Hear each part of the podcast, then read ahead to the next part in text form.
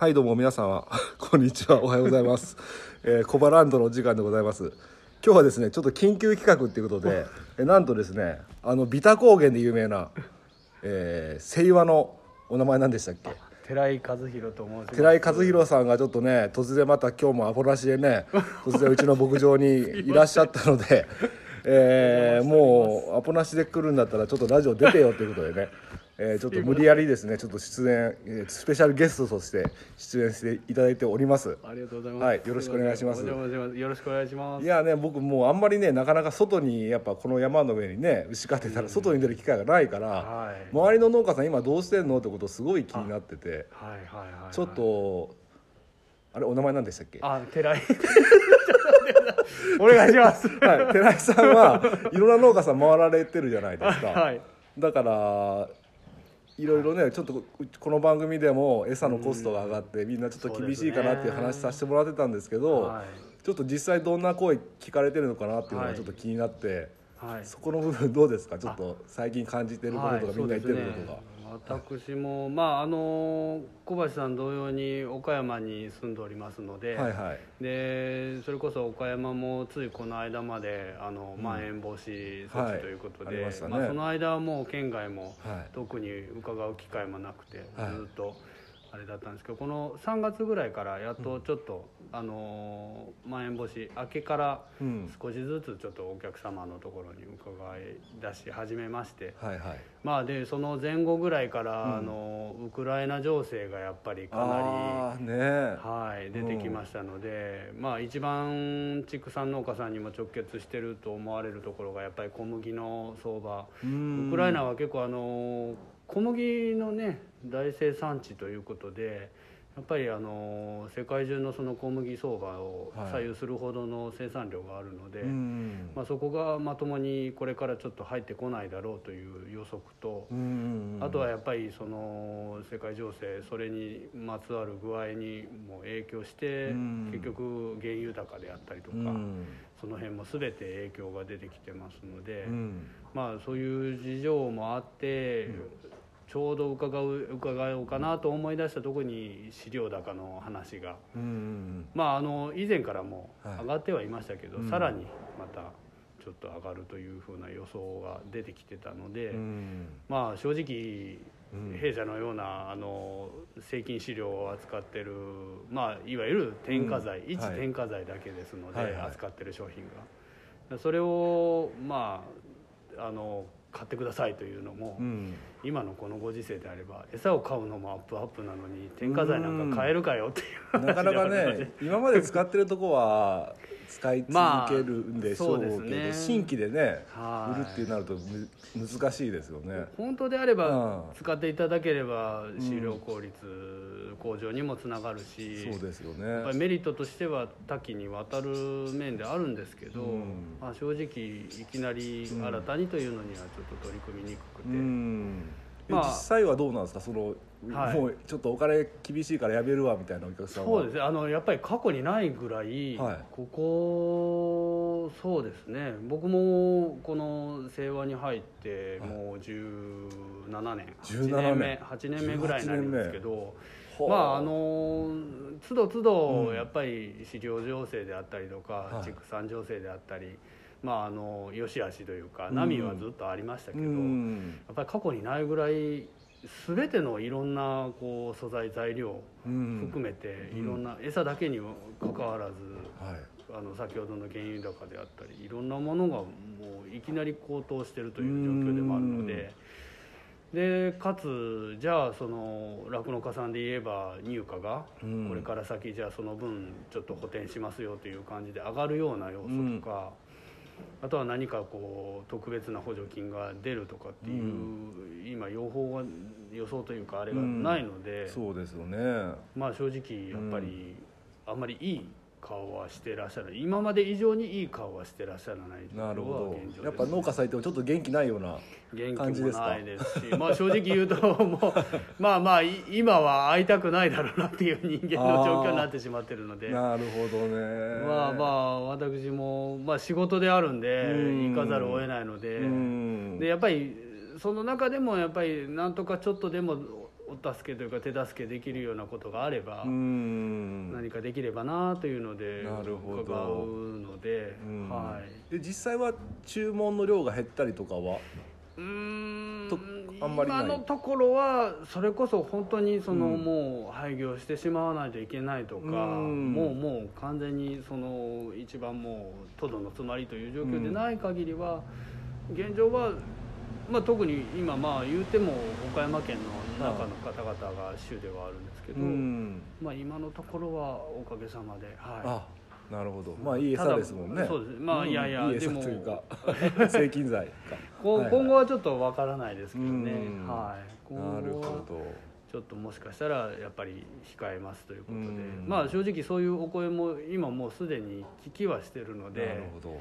まあ人となりをまあまああのこうまあまああの慣れ親しんだというか、うん。っていうこともあってまあ継続的にうん。お使いいただいているという状況で人でつないでるような状況です。なるほど。はいすいません。ちょっとさっき途中で途切れてしまいましてちょっとビタ高原の、えーお名前なんでしたっけ？寺井です。寺井さんがちょっと急にうんこしたくなってきたということでね。すっきりしました？なんとか。危機を出しました。よかったです。まあ、それは冗談で、ちょっと電話がかかってきちゃって、ごめんなさい、ちょっと、なんか、つなぎがおかしくなってるかもしれないですが。はい、じゃあ、つ、はい。続いて、お話いろいろ聞きたいと思うんですけど。でそもそも、はい。僕の中ではビタ高原ですごい有名な。あありがとうございます。製菌剤はいだとまあまあ認識してるんですけど。いわゆる製品飼料ということで、うん。中には。これ聞いてる中にはビタ高原って何って知らない方もいらっしゃるかもしれないんで、はい。改めてちょっとどんな商品か紹介してもらってもいいですか、はい、ありがとうございます、はい。まあもうあの創業してあのビタ高原という名前をつけて販売しだした製品を売り出してもう63年、63年。はい。14年経ちまして。はでもうもうあのこの業界の中では割とこう、パイオニア的あなうん感じの国内ではパイオニア的なうん。製品の,、はい、あの歴史があるあの商品でまああの自分で言うのもあれですけどなるほど。なんですけど。すごいですね、まあ63年って。そうですね。いわあゆるあの今でこそ人間でもあのヨーグルトであったりとか、うん。そういうものであのまあいわゆる成長剤とか製菌剤というので、まあ、乳酸菌あの納豆菌とかってうん。そういうのをよくお聞きになると思うんですけど、はい。まあ牛自体はやっぱりあのもともと主食はあの牧草草ですので、うん。はい、その繊維の牧草を分解するには必ずあのお腹の中で、うん。あの微生物はい。が必要ですので,、うん。でその微生物の働きを少しでも良くしてあげる、うん。まああのお腹の助けになるというのがこのあのびあの製菌まあ製菌剤というか製菌飼料ですうね。ん。はい。で弊社のビタ工芸っていうのは、まあ、あのいわゆる製菌剤と言われる菌、えー、と乳酸菌であったり、うん。まあ、弊社の製品であれば乳酸菌古草菌糸状菌酵母菌という、まあうん。大まかに分けてこの4つが主体になる製菌が入ってるんですけどそれにプラス発酵生成物という、うんまあ、いわゆるアミノ酸であったりとかうん。酵母とか、その製菌が本来は牛のお腹の中で働くにはあの、うん。その製菌が生成したものうん。があの、まあ、効果としてなすので、まあ、それをあらかじめ発酵段階で抽出して、うん。まあ、製菌も入ってるしそういう発酵生成物抽出物も入ってるというふうなのがまあ、特徴であります。はいはい。で主には、まあ、あの創業当初はよくあのお使いいただいてるらっしゃる方なんかははい。あのまあ牛舎等々畜産の方ではやっぱり一番気になられるのはやっぱり匂いの対ああ策はいはい。であったりあとは堆肥自体もやっぱりいい堆肥を作らないとあの土壌に還元できないので、はい。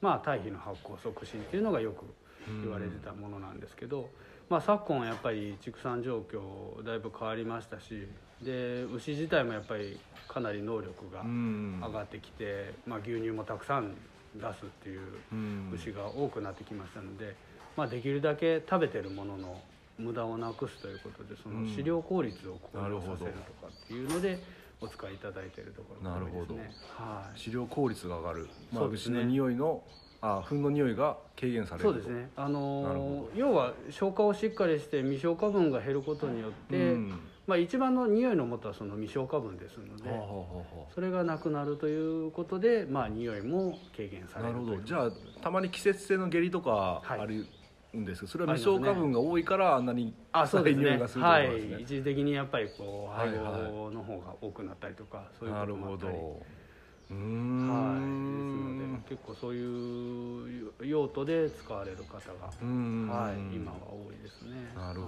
ど、はい。まあ、ですので先ほどちらっとお話にあった、まあ、今飼料高だったり等で、はい。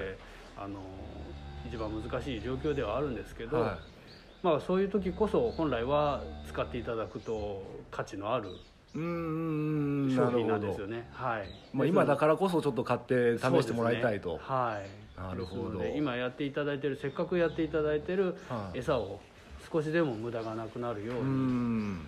あのきちっと吸収してあげて、はいはい。牛の生育にちゃんと効果が出るように食べてもらえれば。というので、はいはい。なるほど。じゃあはい一時的にコストは上がっちゃうかもしれないけれども、そうですね。長期的に見るとはい。全然そのコストは取り戻せますよっていうそうですね。感じですね、ね、い、や素晴らしいですね。はいありがとうございます、はい。じゃあちょっともうそろそろお時間が10分を過ぎてしまおうとしたので、はい。まあ、この辺で締めたいと思うんですけども、はい。なんか清和さんのはい。方から、はい。清和さんじゃなくて はい。寺井さんの方からですね全国の、えーはい。ビタ高原を使っているお客様、もしくはビタ高原をまだ使われてないお客様、はい。まあ、何か一つメッセージがあれば、あえメッセージお願いします。はい、まああの弊社は本当にいつもあのお世話になっておりましてまああの弊社はその先ほどお伝えしたビタ高原という製品一種類のみでほぼ、はい、やっておりますので、他のこういろんな種類が多岐にわたるわけでもまあ一応あの畜種は多岐にわたるんですけどまあ素材は全く同じ一つの商品なんですけどそれをまああの末永くあの扱って使っていただいているお客様には本当にお世話になっておりますので今後ともまた何かの機会で、まあ、新しい方も含めてあのお使いいただける機会がいただけたらなと思いますのでぜひともまたよろしくお願いいたします。はい、ありがとうございました。ありがとうございましたすいません、なんか突然 いただいて、すごい面白い内容に。うん。はいいや緊緊張しますよね僕もこういうゲストを呼んでやるの初めてだからすごい緊張したけどなんかすごい初めての体験をさせていただいてありがとうございます。すごい内容もね濃い内容になったと思うから聞き応えがある内容になったと思います ありがとうございます。はいじゃあ今日はこの辺で終わりたいと思います。この番組面白かったと思った人はまた明日も聞いてください。では今日はゲストでビタ高原の寺本さんにお越しいただてて寺井です。え？あ寺井さんすいません。寺井さんにお越しいただきました。ありがとうございました。ありがとうございました。はい、それではまた